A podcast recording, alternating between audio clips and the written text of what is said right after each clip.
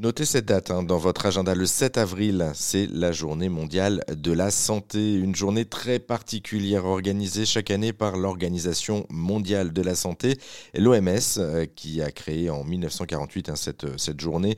Elle se focalise chaque année sur une question de santé publique en particulier. Cette année, euh, pour le CRU 2023, c'est la question de la santé pour tous. Santé pour tous et pour toutes, bien sûr.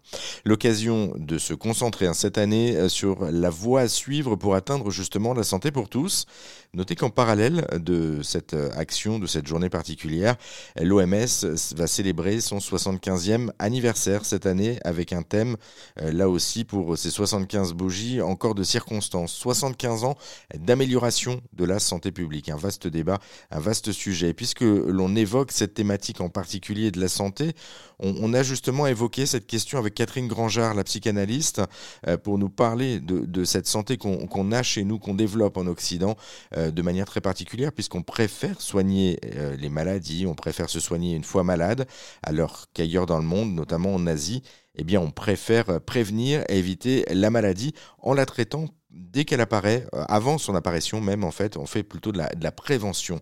Est-ce qu'on ne devrait pas justement s'inspirer de cette euh, question de santé?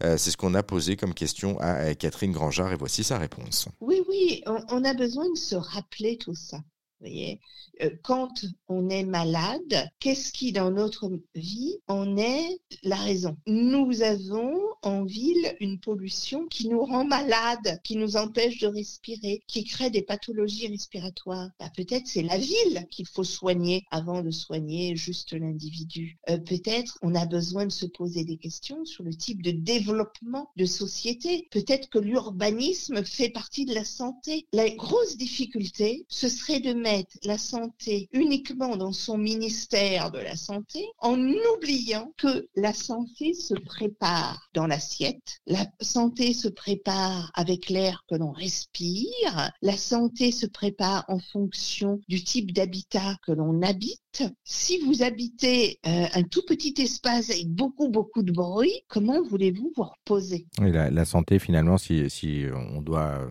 un petit peu schématisé. Euh, c'est beaucoup plus large que l'être humain et on, est sur euh, tout ce qui est des domaines environnants euh, de, l'être humain finalement qui doit être pris en considération par rapport à ça pour la santé, pour la question de santé, que ce soit santé physique, mentale ou, tout type de santé d'ailleurs. Complètement. Et nous avons besoin de, de nous décaler, vous voyez. Lorsqu'on pense santé, on pense trop résoudre le problème. On pense fort peu éviter le problème, préparer une santé plus globale, plus satisfaisante. Je vous assure que la plupart des consultations chez les médecins pourraient être évitées avec un mode de vie plus en adéquation avec les besoins des êtres humains. Et donc, c'est sur cette adéquation avec nos besoins que nous pourrions nous pencher très sérieusement, mais extrêmement sérieusement, hein, c'est vraiment indispensable pour aller beaucoup mieux. L'important du coup, hein, vous l'avez compris, c'est de faire euh, attention et surtout de faire de la prévention, euh, car la santé ne se résume pas qu'à l'après, euh, quand on est malade et à soigner. La santé, vous l'avez compris, c'est donc un patrimoine à préserver, une richesse à entretenir. Le 7 avril prochain, vous savez donc ce qu'il vous reste à faire. Pensez à prendre soin de votre santé et donc de vous à travers elle.